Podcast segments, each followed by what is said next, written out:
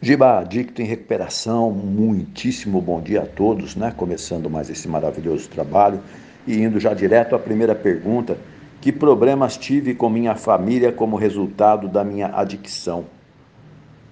E me chama muita atenção no texto, né? Porque ontem fizemos uma maratona do Rei Bebê, lembrando que essa temática está disponível na agenda de recuperação às 22 horas na playlist de filmes e temáticas. Né? É só clicar no link, vai ter lá disponível essa temática inteira.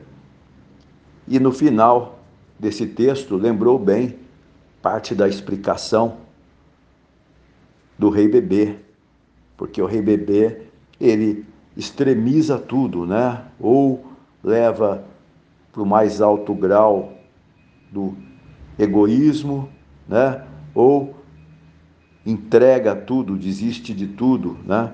E o texto deixa bem claro isso. Podemos acreditar que somos inúteis. Ou podemos acreditar que o mundo gira ao nosso redor. Não somente que deveria girar, mas que de fato gira. Podemos acreditar que realmente não é nosso dever cuidar de nós mesmos, que alguém deveria fazer isso. Podemos acreditar que as responsabilidades de uma pessoa comum normalmente são uma carga muito pesada. Podemos exagerar ou minimizar nossa reação perante os acontecimentos da vida. E é isso aí, né? Voltando à pergunta: que problemas tive com minha família? O problema do rei bebê. Eu, quando pego um tema, esse tema ele fica como chiclete ali, né? Dia e noite, elocubrando a respeito, estudando a respeito, e é muito bom, né? Muito bom. Esse rei bebê, ele começa dizendo que tudo inicia no útero, né? Quando ali estava confortável demais, recebendo tudo o que ele precisava, carinho, né? Não faltava nada para ele ali dentro, ele nem conhecia ainda né, o que existia mundo afora. E o adicto, eu acredito que já desperta ali. Quando ele nasce, continua né, a adicção, ele aprende que chorando ele vai ganhar o aconchego da mãe, né? aquele quentinho do corpo da mãe, ela vai lhe dar o leitinho e ele tem aquela sensação maravilhosa, né, de aconchego e de ser suprido a sua necessidade. E a partir daí, o adicto continua. Toda vez que ele quer alguma coisa, ele chora, só que depois ele cresce, né? E vem a maturidade e as coisas ficam bem diferentes.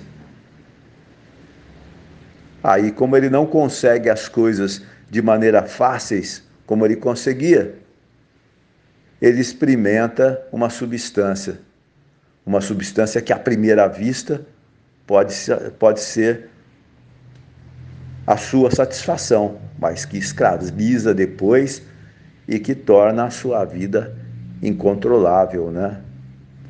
E a minha vida não foi diferente, né? É...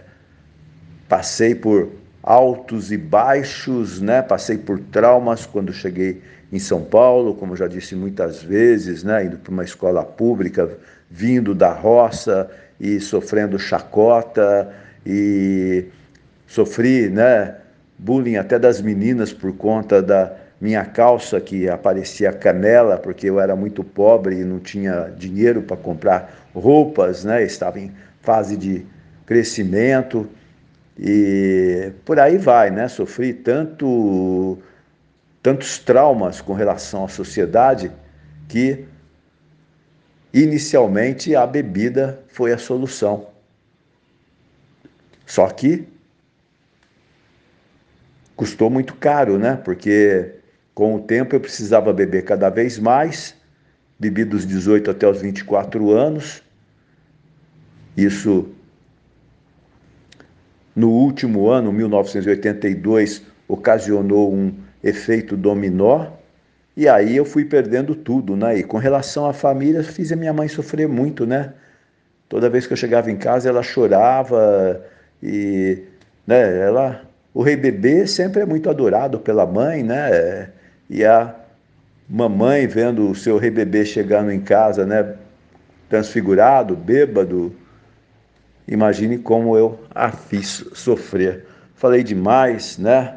A pergunta era só que problemas tive com a minha família e de maneira geral é isso. Meu pai ficava furioso, eu brigava com meus irmãos e é isso aí.